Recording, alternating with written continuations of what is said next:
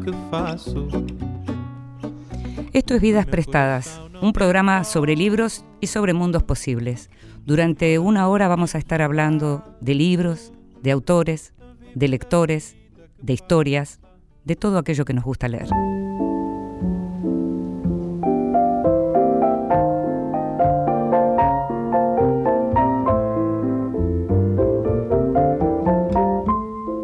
Mesita de Luz.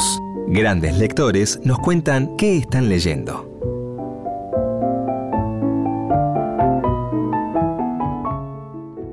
Mi nombre es Viviana Ricciardi. Soy una lectora que escribe. Leer o escribir es la cuestión. Eh, mi mesita de luz es una mesa de luz itinerante. Se mueve mi mochila porque vivo la mitad de la semana en Buenos Aires y la otra mitad en Mar del Plata. Con lo cual, eh, a veces tengo una parte allá y otra acá, y nunca sé cuándo es allá y cuándo es acá. Pero últimamente ando con un dúo de libros encima que no me abandona, más allá de los demás que los rodean, eh, que son los dos libros que publicó Eterna Cadencia, eh, de las novelas breves de Juan Carlos Sonetti y la teoría de la prosa de Ricardo Piglia. Es súper interesante saltar de uno al otro porque eh, este libro de la teoría de la prosa, que fue publicado hace muy poco por Eterna Cadencia, eh, reúne las clases que dio Piglia analizando los procesos narrativos de la novela, de la novela corta a través de justamente la lectura de las novelas breves o la, la buena parte de la producción de novelas cortas que Onet escribió. Entonces es súper interesante saltar de un libro al otro. Eh, aquí justo ahora que estoy en la ciudad de Buenos Aires también me acompaña que estoy eh, recién comenzando la débil mental de Ariana Harwicks y las poesías de Sharon Olds eh, publicadas por Gogi Magog con traducción de Inés Garland e Ignacio Di Tulio, que son una maravilla porque tiene la poesía en su versión original en inglés y, y luego la traducción. Muchas gracias y un beso. Como sabes, nos gusta que los grandes lectores nos cuenten qué están leyendo. Y en este caso nos hizo una lectura detenida de lo que está leyendo Viviana Ricciardi, que es además dramaturga, es novelista, es periodista, y su última novela se llama La Lista. Vidas Prestadas, con Inde Pomeráñez, por Nacional.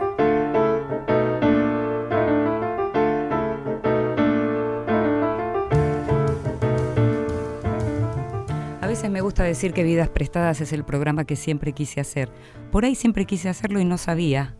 Ahora que lo estamos haciendo, me doy cuenta que siempre quise hacer este programa, no solo para hablar de lo que más me gusta, que son los libros, sino también para recibir a la gente que más me gusta y a la gente que más admiro. En este caso, estamos con José Emilio Burucúa. ¿Cómo estás? ¿Qué tal, Inde? ¿Cómo estás? Muchas gracias por la invitación. Te voy a llamar Gastón, ¿eh? Sí, así es. Definitivamente te voy a llamar Gastón, como te llamamos los que te queremos. Muchas gracias, muchas gracias. Gracias por visitarnos y tenemos, bueno, tenemos una linda excusa, hermosa excusa, enorme excusa diría, que es la aparición de un nuevo libro que se llama Historia Natural y Mítica de los Elefantes, que publicaste una vez más en la compañía de Nicolás Kiatowski. Así es.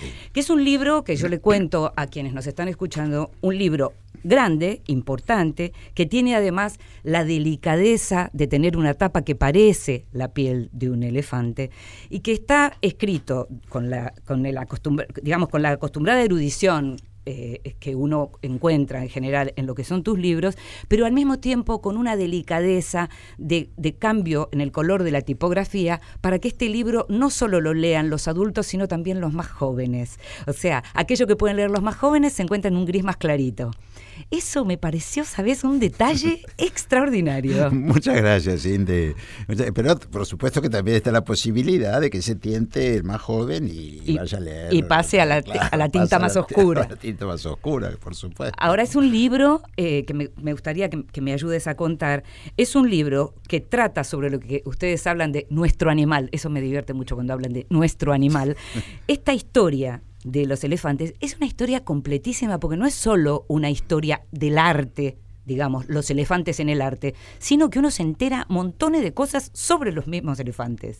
Claro, ese es un poco el testimonio de lo que nos vimos obligados a hacer con Nicolás, para, para, poder, eh, para poder darle riqueza y, la densidad necesaria al texto es de meternos en la historia natural de los elefantes y en, y en el, eh, otras cuestiones como el vínculo de los, animales, los elefantes con, con la religión, tanto en la India como en Europa. En Europa también fue un animal muy, muy central en, la, en la, lo que podríamos llamar la, la legoresis cristiana. Mm. sobre todo en el medioevo. Uno se entera al mismo tiempo, por lo pronto yo lo desconocía, imagino que muchos lectores, hay palabras que aparecen y que aparecen mucho porque tienen que ver con la vida y las rutinas de los elefantes, como la palabra mahut. Mahut. ¿Cómo lo pronuncian? mahut. Mahut. Se escribe ma magout con H en el medio. Con H en el medio, sí. Es el, el, podríamos decir, el, cuida, el que cuida al elefante, el que eh, establece un vínculo único eh, entre un ser humano y un animal. No, no creo que haya... Eh, el, el, vínculo con el perro es diferente. Mm. en el caso del elefante es, el, es este asombroso lo que puede conseguir el maut y a su vez la, la, la, protección que el maut recibe del elefante. Hay un entendimiento extraño, ¿no? Mm. Por, eso, eh, por eso yo diría eh, excepcional y eh, es un buen indicio de la excepcionalidad del elefante en el mm. reino animal, ¿no? Mm. que ya llamaba la atención de los antiguos. Ha seguido esa, esa idea de que en el elefante hay, rasgos humanos, hasta diría exaltados, enaltecidos, eh, que tiene por supuesto mucho de mítico, pero se ha prolongado en el siglo XIX y XX cuando la visión del elefante era realmente mucho más científica, más, más racional, se dejaba llegar menos por la emoción. No obstante, esta, esta idea de que en el, elefante hay rasgos que se, nos aproximan mucho a nosotros y eh, digamos muchas veces es a lo bueno de nosotros como mm. especie, mm. Eh, es algo que está presente inclusive en Darwin. Mm. Darwin en su libro sobre la expresión de los animales y del hombre, del ser humano, él dice que el elefante y el ser humano tienen algo en común muy importante, que son los músculos perioculares, que no tienen nuestros primos hermanos los, primates. Ah, no. No, solamente nosotros y los elefantes, lo cual permite llorar. Ah, de ahí es. Y llorar de tristeza. Claro, por eso entre las cosas que cuentan estamos hablando con José Emilio Burucua, posiblemente una de las personas más ilustradas de la Argentina, una de las personas más generosas también con esa ilustración, eh, docente de muchos, uno, eh, unos se cansa de escuchar gente que dice, Burucua fue mi profesor, fue uno de mis mejores profesores. Y en este caso estamos hablando de historia natural y mítica de los elefantes y estás mencionando lo que tiene que ver con esa capacidad para llorar. Entre las cosas que cuentan en este libro con Nicolás Kiatowski, ustedes hablan también de, de, ciertas costumbres y de, ciertas, de ciertos hábitos y hablan del momento en que llega la muerte también. Y ahí aparece el duelo. Y esas escenas que describen en relación con el duelo, a cómo llevan el duelo los elefantes, son muy conmovedoras. absolutamente, eso es un descubrimiento bastante reciente, pero que confirma la vieja idea del cementerio de los elefantes. No hay tal cosa, no hay un cementerio de los elefantes, pero lo que sí hay es esto que vos has, has eh, señalado bien como el duelo. La manada hace un duelo, en particular cuando muere una de las matriarcas. Ahí Porque hay un matriarcado entre los elefantes. Ah, sí, absolutamente. El, feminismo de los elefantes. sí, eh, los grupos gregarios de elefantes están siempre conducidos por una hembra, y la, es la hembra mm, que yo diría es no, eh, puede- en general es la, la, la de más edad, pero la, la de más edad, cuando nota que, que, se, que se debilita, suele ceder a la que le sigue. Eso me alucinó, eso Claro. me alucinó, porque uno podría imaginar que hay, en todo caso, como una disputa por ese lugar. En absoluto. Qué impresionante en eso, ¿no? absoluto. ¿no? no, hay disputa. Es, eh, la matriarca se retira y eh, llega la segunda. Y después, bueno, cuando la matriarca, la primera, la, la más antigua, muere, eh, hay verdaderamente una consternación en la manada. Y están dos días alrededor de la, de la muerta a la que suelen tapar, cubrir. con ramas, con, con tierra, ¿no? y después cuando se- después siguen su marcha, pero cuando vuelven. En- sí, la, la- la marcha de los elefantes tiene que ver mucho con la disponibilidad de agua, Mm. entonces bueno, se ven obligados a trasladarse ¿no? de, oas- de oasis a otros. Entonces cuando vuelven a pasar por ahí donde han sepultado, digamos así, a la matriarca, ahí se detienen y le rinden un homenaje. Qué es decir, que hay una suerte, yo no diría de culto a los muertos, pero sí hay un recuerdo de los muertos. Y hay una inteligencia un poquito superior en relación a los, al resto de los animales, ¿no? Por lo que se describe. Eh, sí, ese, ese, eh, eh, son animales muy inteligentes porque poseen, es cierto que poseen una memoria asombrosa. Y la memoria eh, es el núcleo en realidad de la inteligencia, es un núcleo fuerte de la inteligencia. Y es- ese, eso es, eh, yo creo que esa es un poco la, la razón de. Y, eh, luego eh, ellos eh, suelen aprender mucho de la experiencia. Por eso, por ejemplo, los elefantes cuando eh, el cautiverio los, los arranca de su medio natural, eh, cambian mucho sus conductas, ma- eh, más allá de lo que podía, podría uno prever por la por, por el peso de la vida instintiva, sino que aprenden, se adaptan y en ese sentido se parecen muchísimo al ser humano, es decir, son, son este, llevan en sí esa capacidad de adaptación. Mm. Algo muy interesante que tiene el libro también es el relato del primer elefante que llegó a distintos lugares. Por ejemplo, lo de la historia con Japón me pareció fascinante. También menciona la- la- los primeros elefantes que llegaron a la Argentina. Eh, Pero lo de Japón me Claro. pareció una historia increíble en medio de la guerra, ¿no? Claro, porque eh, el elefante se conoce tardíamente en Japón. Eh, se lo mandan de regalo a- al, al emperador los ingleses desde Java. En- al- creo que es en 1813, no me acuerdo exactamente. Bueno, por supuesto que ahí eso fascinó a los japoneses. Y después ya a partir de, de la apertura de Japón a fines del siglo XIX, empiezan a importarse elefantes de la India y de Birmania para los zoológicos japoneses. Y hay una, los, este, realmente la cultura japonesa eh, acogió de, de- una entusias- de forma entusiasta a- al elefante. Eh, porque además, bueno, ya lo conocían por la- el arribo de Ganesha en su versión budista al Japón, eh, ya est- estaba, eh, conocían dibujos, imágenes, y bueno, el elefante real eh, satisfizo todas las expectativas. Pero na- durante la guerra el problema era, había eh, dos hembras y un macho en el, en el zoológico de Tokio, claro, con el, la- en el- a partir del 42 fue muy difícil mantener a esos elefantes, alimentarlos, porque eh, bueno, el, digamos, la situación de guerra y más tarde el bloqueo americano este, impuso condiciones este, draconianas para, para la alimentación de la población y bueno, no había recursos que parecía eh, absurdo distraer eh, esa, la comida en el elefante. ¿no? Entonces eh, se ordenó matarlos, matarlos. Y eh, hubo, eh, bueno, primero hubo resistencia de los que lo cuidaban, ¿no? Eh, resistencia del público debió haberla habido, pero no se sabe porque, bueno, el régimen japonés imponía una censura. No, no eh, creo que se lo hayan notificado, ¿no? Exactamente. Pero eh, entonces el, eh, El tema era cómo matar. cómo matarlos, Claro. ¿no? Cómo matarlos.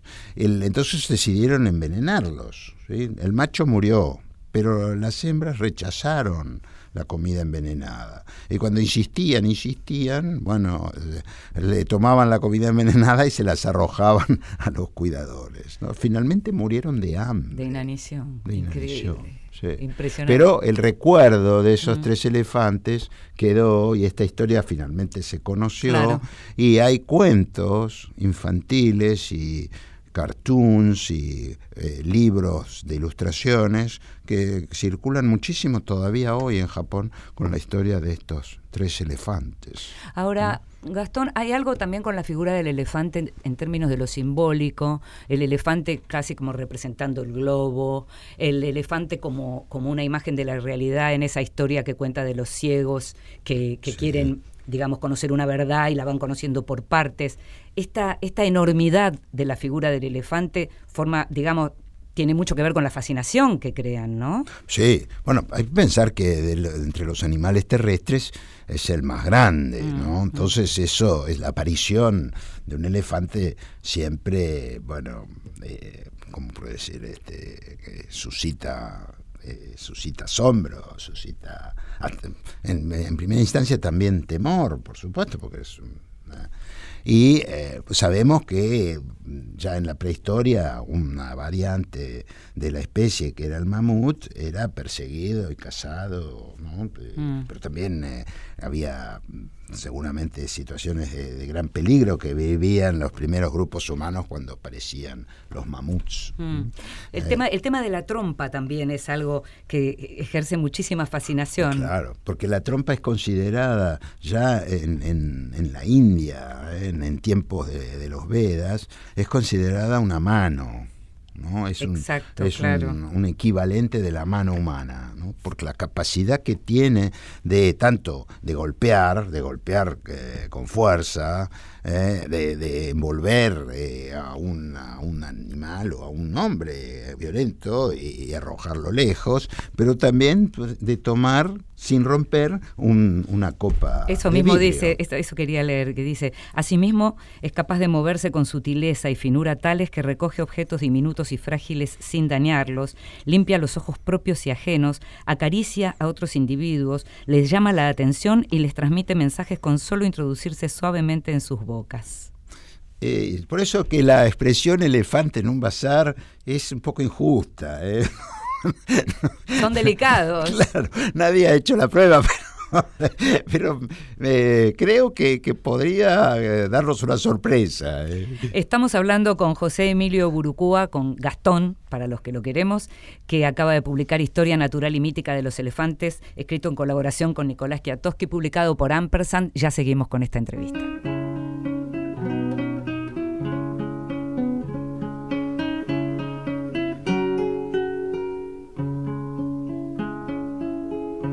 Los castillos se quedaron solos, sin princesas ni caballeros, solos a la orilla de un río, vestidos de musgo y silencio. Las altas ventanas suben los pájaros muertos de miedo, espían salones vacíos, abandonados terciopelos. Ciegas sueñan las armaduras, el más inútil los sueños, reposan de largas batallas, se miran en libros de cuentos. Los dragones y las alimañas no los defendieron del tiempo. Los castillos están tristes de sombras y misterios.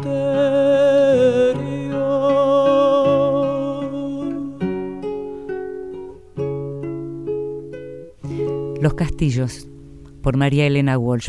Cómo me gusta compartir esto con vos, no sabes.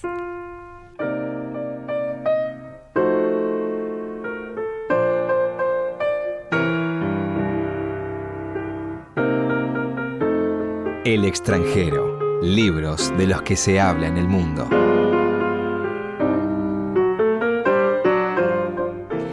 Y seguramente hay una palabra, un nombre, el nombre de un lugar, el nombre de una ciudad, el nombre de una catástrofe que por estos días anduviste escuchando, estás escuchando y estás viendo tal vez si sos de los que mira series. Y es Chernobyl o Chernóbil, como lo quieras llamar, y que es precisamente el nombre que, determina lo que fue aquella tremenda catástrofe nuclear ocurrida en abril de 1986, en lo que entonces era la Unión Soviética, era una zona de Ucrania, pero los vientos, el clima, llevaron esa catástrofe también hacia Bielorrusia, que estaba ahí nomás, e incluso el desastre llegó hasta Alemania. Fue un desastre fenomenal que en tiempos actuales todos estaríamos mucho más enterados de lo que ocurrió, pero en ese momento lo que eran las autoridades soviéticas y la política del secretismo hicieron que todo fuera peor de lo que pudo haber sido.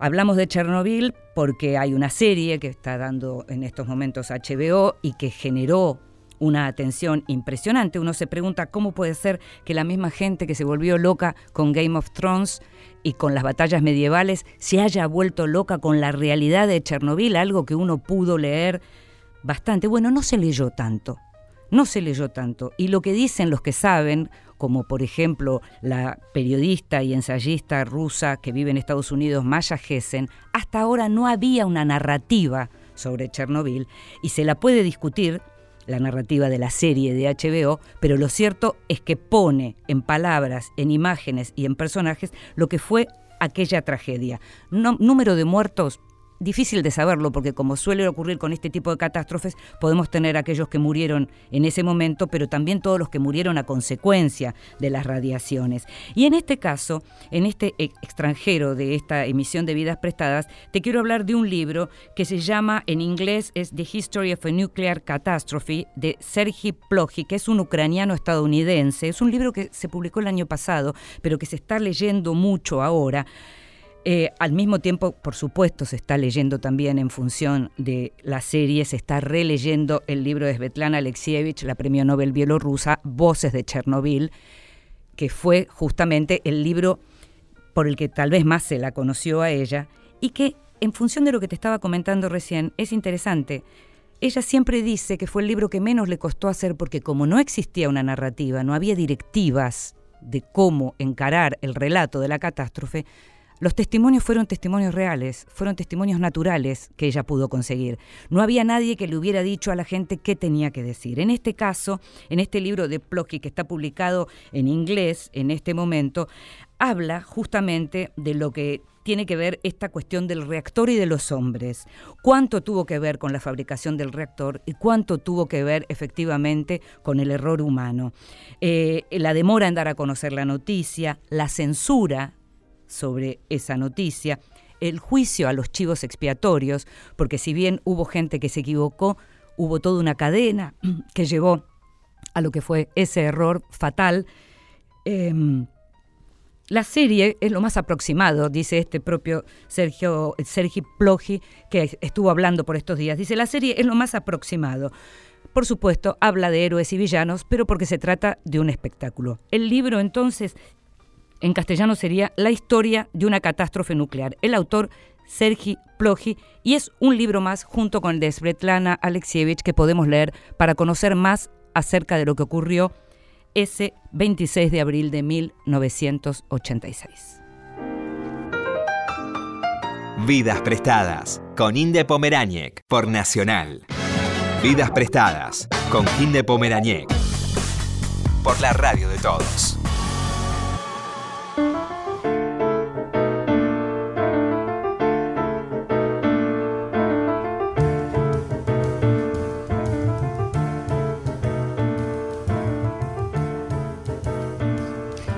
Seguimos acá con José Emilio Burucúa Gastón y justamente le estaba comentando algo que tenía que ver con lo que te contaba recién en relación a los libros de Chernóbil y es que Svetlana Alexievich cuenta que hizo un contrato con la gente de HBO porque de hecho en la serie le usaron varias de las historias que ella consiguió, pero no está ella en los créditos, así que prepárate porque seguramente vamos a tener algún juicio interesante eh, del que nos vamos a enterar, un juicio millonario del que nos vamos a enterar muy pronto.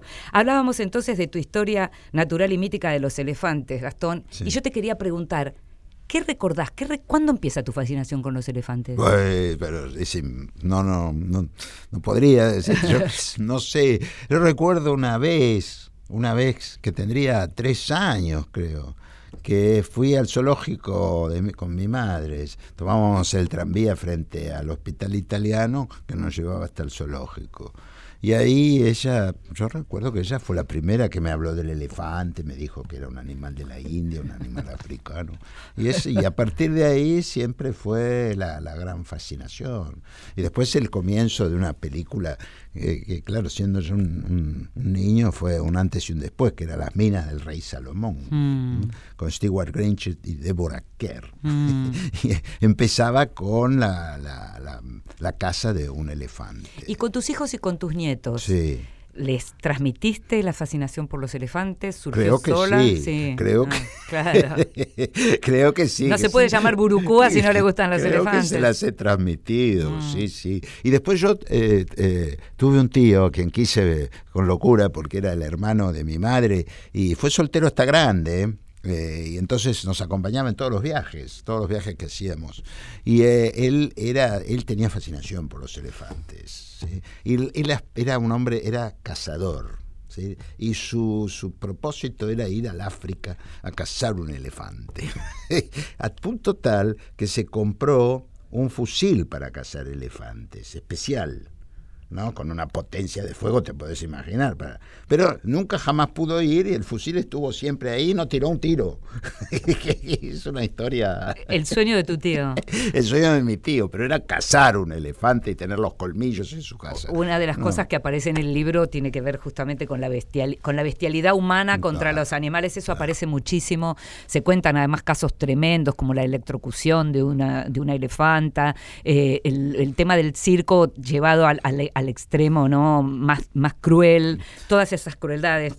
Nada, nada digamos, nada de, de sueños de cazar elefantes van a encontrar No, en este por supuesto que no. Y me alegro de que mi tío, a quien, a quien qui- quiero mucho. No lo pudo- no lo pudo casar. No, no lo pudo casar. Me alegro. Hubiera sido una mancha en su, en su vida, que fue una vida, digamos, llena de benevolencia. y de- pero era esa era su, su obsesión. ¿Y tocaste un elefante? Nunca. Tocarlo, nunca. Verlo, sí, los he visto. Pero nunca tocaste. No ah, no, sí, pero me has hecho recordar. Una vez en el zoológico de Buenos Aires había una elefanta muy mansa y yo era chico y me, nos eh, subían a los visitantes, a los niños visitantes. Y a mí me subieron, sí. O sea que sí, que lo toqué, estuve arriba de un elefante. Y para el que no tocó un elefante puede tocar la tapa del libro de Burukúa y porque les aseguro que, bueno, yo no toqué un elefante, pero todo indica que la piel de los elefantes es como la de esta tapa. Pero ya que lo tenemos a Gastón Burukúa acá, no podemos en un año como este, en donde se están recordando los 500 años de la muerte de Leonardo da Vinci y los 350 años de la muerte de Rembrandt, dos nombres fenomenales en la historia del arte, no puedo no preguntarte un poco por cada uno de ellos. Bueno. Pensá que nosotros estamos transmitiendo para toda la Argentina, gente que nos escucha de las distintas provincias, y a todos nos da curiosidad saber por qué son tan importantes tanto Leonardo como Rembrandt. Bien. A ver, La clase del profesor Intentaré salir airoso de este, de este desafío. Eh, en el caso de, de Leonardo da Vinci, eh, yo eh, te diría que él es el, el prototipo, eh, el, crot- el- el prototipo del, del hombre curioso que lleva a los, eh, hasta lo sublime su curiosidad. Eh, porque él, bueno, sabemos muy bien que no fue solo pintor, Eh, no fue solo artista en el sentido tradicional de esa palabra, sino que también fue un hombre ah, que se ocupó del estudio, de, de un estudio racional y sistemático de la naturaleza, eh, prácticamente no hubo, no hubo rama del, del conocimiento natural que él no, no, no, cultivara y en donde no, haya hecho algún aporte que luego se demostraría único para su época. ¿no? Eh, fue también un, un eh, insigne geómetra.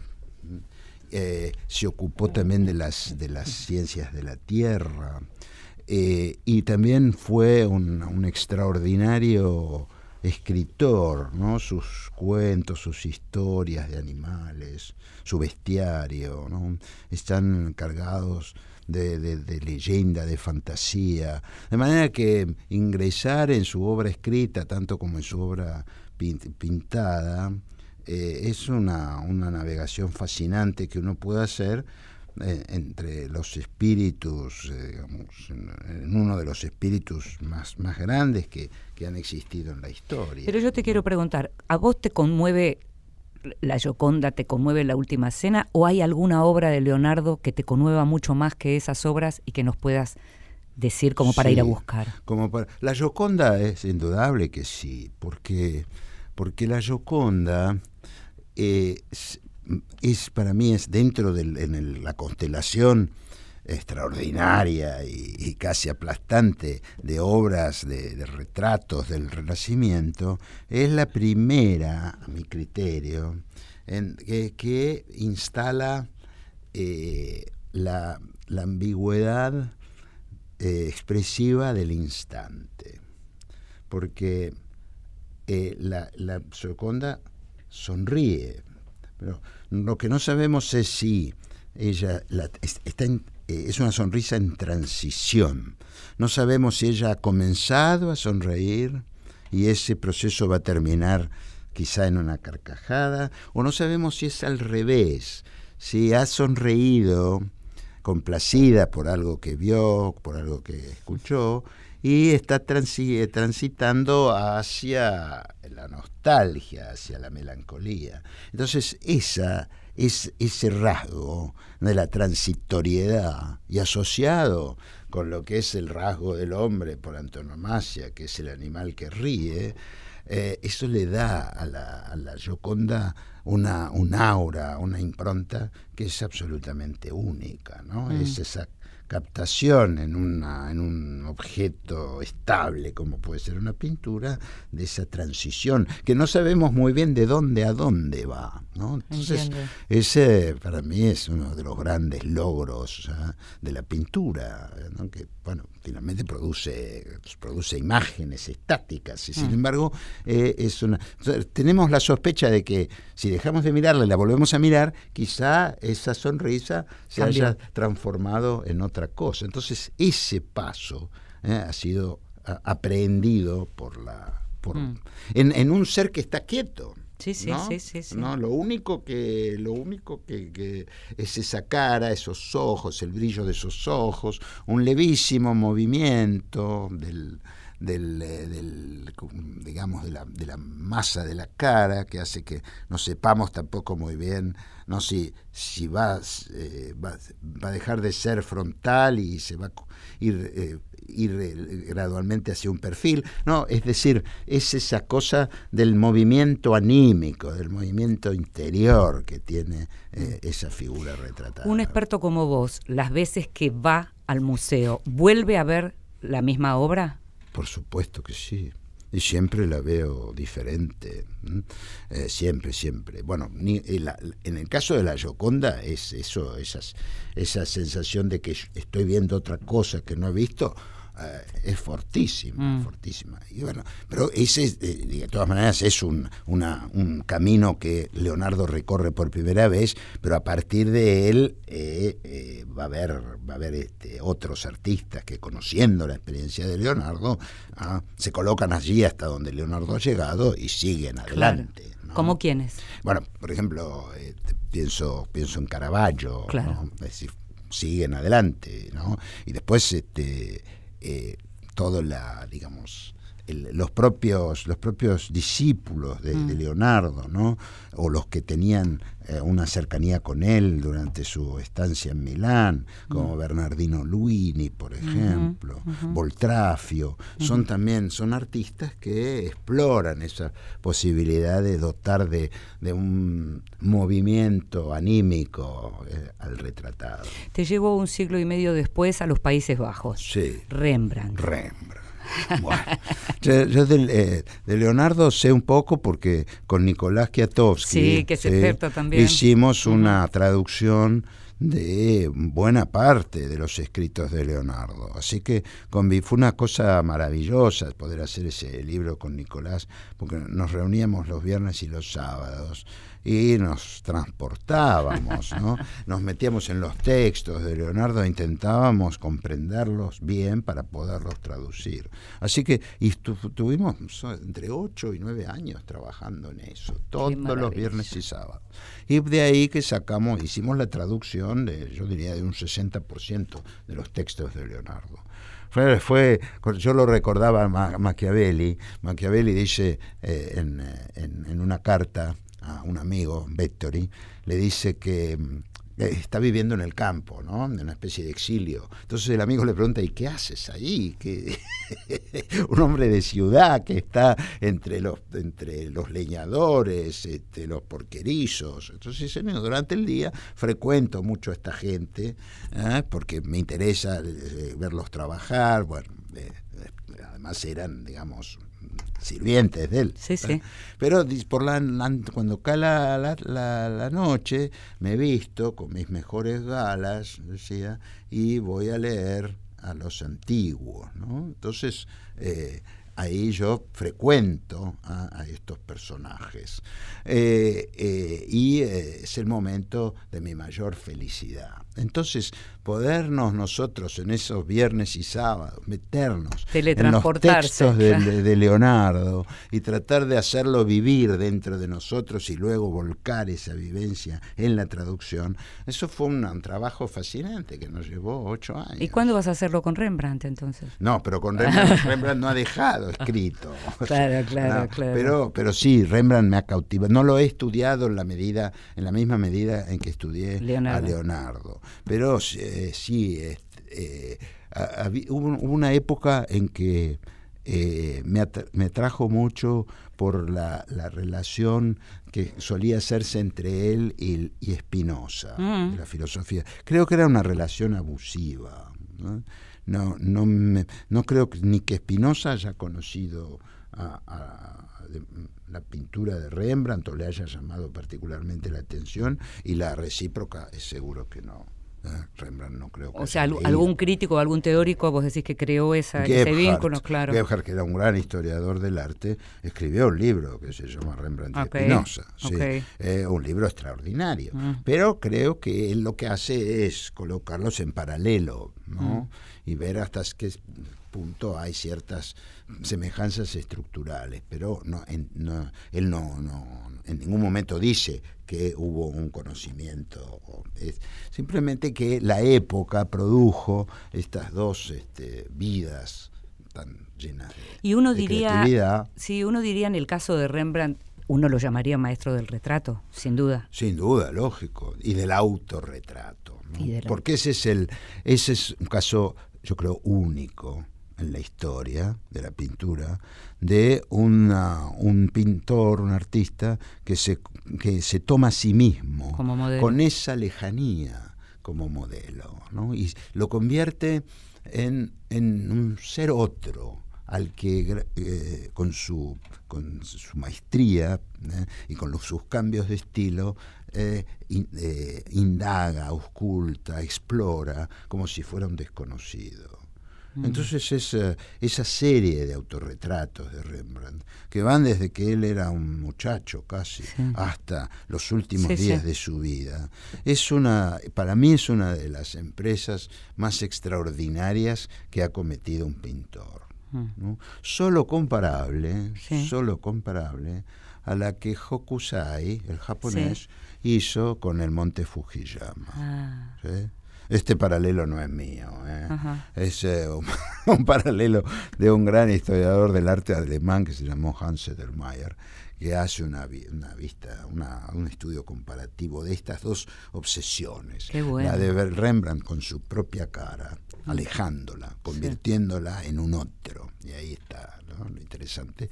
Y Hokusai tomando el monte Fujiyama ¿eh? y ver, viendo el monte Fuji- Fujiyama como lo majestuoso que es, lo imponente, lo monumental, pero también lo coloca entre los- las piernas abiertas de un pescador, ¿no? Como se ve. Claro, como claro. un objeto pequeño La y subordinado. claro. Eh, Entonces, ese estudio de Sedermayer, en donde él compara precisamente los, los autorretratos de Rembrandt con los retratos, entre comillas, que Hokusai hizo de- del monte Fujiyama, es una extraordinario. Te agradecemos muchísimo, Gastón, que hayas estado con nosotros. favor, ¿eh? Un placer, un Muchas placer recibir a José Emilio Burucúa en Vidas Prestadas.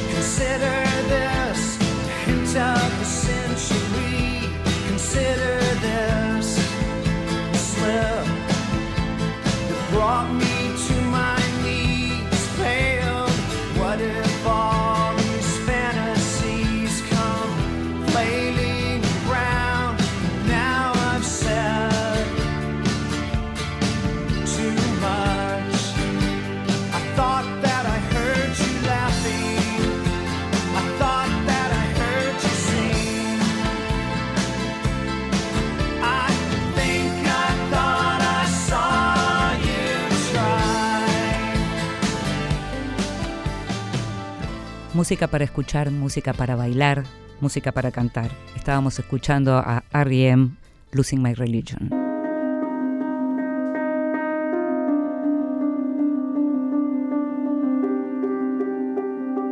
En voz alta. Cuentos breves, poesía, lecturas para compartir.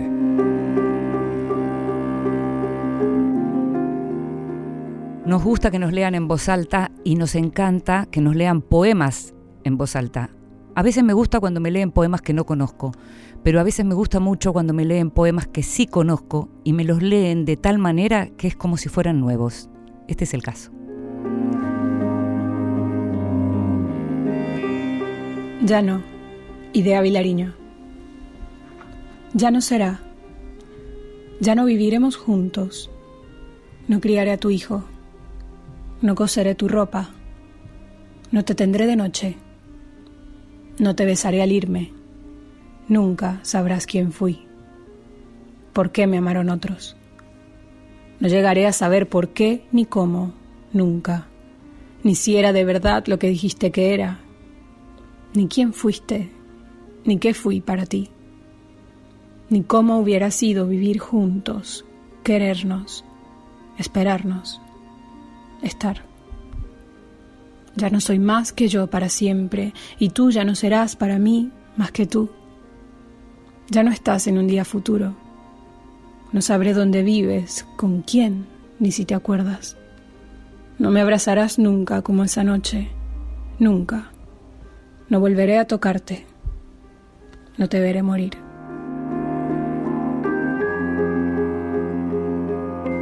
La escuchábamos a Paola Soto, poeta venezolana que vive en Buenos Aires. Su último libro es Mala Brigada y leía no el poema de Idea Vilariño, un poema conocido. Idea Vilariño, la poeta uruguaya, nació en 1920 y murió en el año 2009. Y hay una historia detrás de este poema y es el romance, el romance de mucho tiempo, un romance clandestino, por otra parte, entre Idea Vilariño y Juan Carlos Sonetti. Es interesante también tratar de ver qué podía unir, independientemente de la pasión, qué podía unir a una poeta como Idea Vilariño con un escritor como Juan Carlos Sonetti. Y hay una entrevista con otra autora mítica, en este caso una periodista, María Esther Gilio, una de las grandes entrevistadoras latinoamericanas, en donde Gilio le preguntó a Idea Vilariño y le dijo, pienso que tu poema ya no, donde pareces dolerte de no saber cómo habría sido estar juntos, quererse estar, la pregunta es, ¿querrías haber armado con él una pareja, compartir la vida de todos los días? Yo no digo ahí que querría eso, sino que eso no podría ser, dice Idea Vilariño. Él dijo en una entrevista que estaba enamorado de ti, pero que nunca sintió que tú estuvieras enamorada de él. Sí, sí, ya lo sé. Él me lo dijo a mí muchas veces. Cuando eso apareció en la entrevista que tú le hiciste y publicó la revista Brecha, me llamaron de todas partes para preguntarme. Yo me enojaba mucho con él cuando decía que no sentía que estuviera enamorada. Con la cabeza lo entiendo, pero con esto no, decía él, y se tocaba el corazón.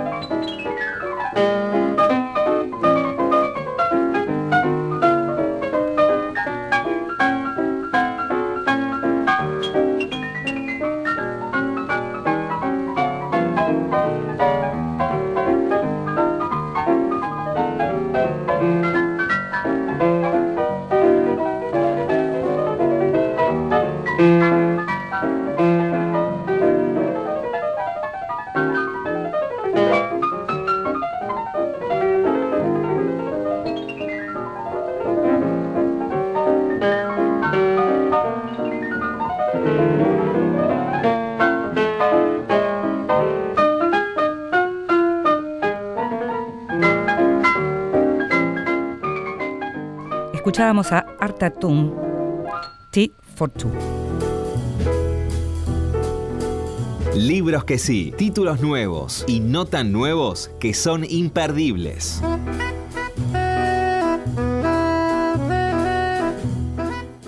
Y decimos que libros nuevos y no tan nuevos. Y en el caso de no tan nuevo, es nuevo porque se trata de una versión ilustrada de un clásico de Virginia Woolf, que es Flash, la biografía de un perro. ¿Qué hizo Virginia Woolf? Tomó los conceptos para trabajar una biografía y se puso detrás de los ojos de un perro. ¿Cómo ve cómo ve en este caso lo que llama ojos atónitos, color avellana, cuando describe a Flash, cómo ve este perro, Flash, un cocker spaniel, cómo ve el mundo en la época victoriana, este perro Flash, que en realidad no era un perro de Virginia Woolf, sino que era el perro de Elizabeth Barrett, la poeta victoriana, la famosa poeta victoriana, quien cuando inicia un noviazgo con el poeta Robert Browning, que su familia no lo quiere a Browning, tenía este perro eh, Flash y en las cartas que le mandaba Elizabeth Barrett a Browning se hablaba de este perro. De esas cartas, de ahí toma la documentación para la biografía Virginia Woolf en esta nueva edición de Lumen, que es una verdadera maravilla porque además está ilustrada en una colección que están sacando eh, los de Lumen eh, de la obra de Virginia Woolf ilustrada. Es decir, la leímos muchas veces, pero verla ahora con estas ilustraciones, además, que reflejan el tiempo victoriano,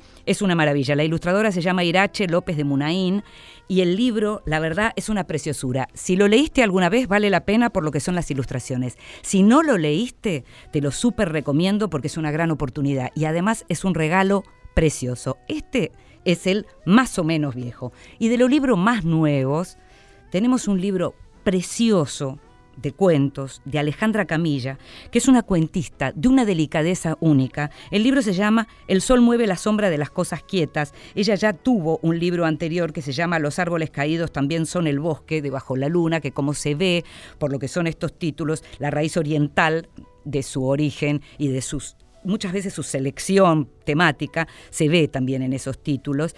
Y estos cuentos, te decía, son cuentos de una crueldad por momentos y de una dulzura al mismo tiempo y en simultáneo que es algo alucinante. El primer cuento es un cuento que tal vez pudiste leer si sos lector del diario Página 12, es un cuento que se llama Separados y que salió, si no me si no me estoy equivocando, fue este verano, en esa, en esa sección verano 12, un cuento que se llama Separados y que es la historia de una narradora que cuenta la vida de sus padres, separados pero juntos. Después hay otro cuento que es tremendo, que es alucinante, que me pareció además una maravilla cómo ella puede describir una vida en un relato, y el cuento se llama un círculo pequeño. En un momento dice, las preguntas y las respuestas se buscan como amantes y algunas vidas tienen la forma perfecta de una pregunta que invita y una respuesta que llega. Pero si una respuesta no tiene pregunta, ¿sigue siendo una respuesta? Lo que Eloísa tenía para responder fue de a poco transformándose en pregunta. Hablamos de crueldad, aparecen cuestiones que tienen que ver con los animales, con la crueldad, con la mirada sobre el animal y cómo el animal puede además ser la persona más cercana para un humano. El libro se llama El sol mueve la sombra de las cosas quietas de Alejandra Camilla, publicado por Bajo la Luna, ultra recomendado.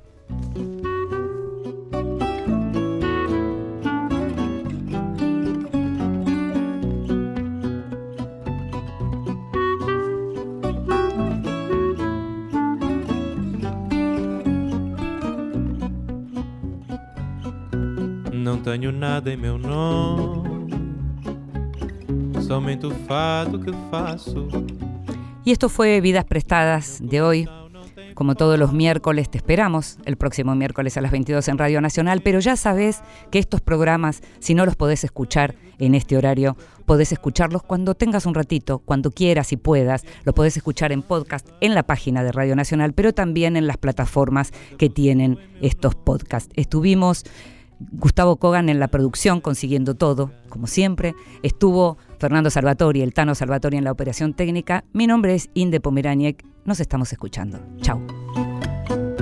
Não tenho nada em meu nome, somente o que faço. Meu coração não tem fome, mora num pequeno espaço. Vivo da vida que passa.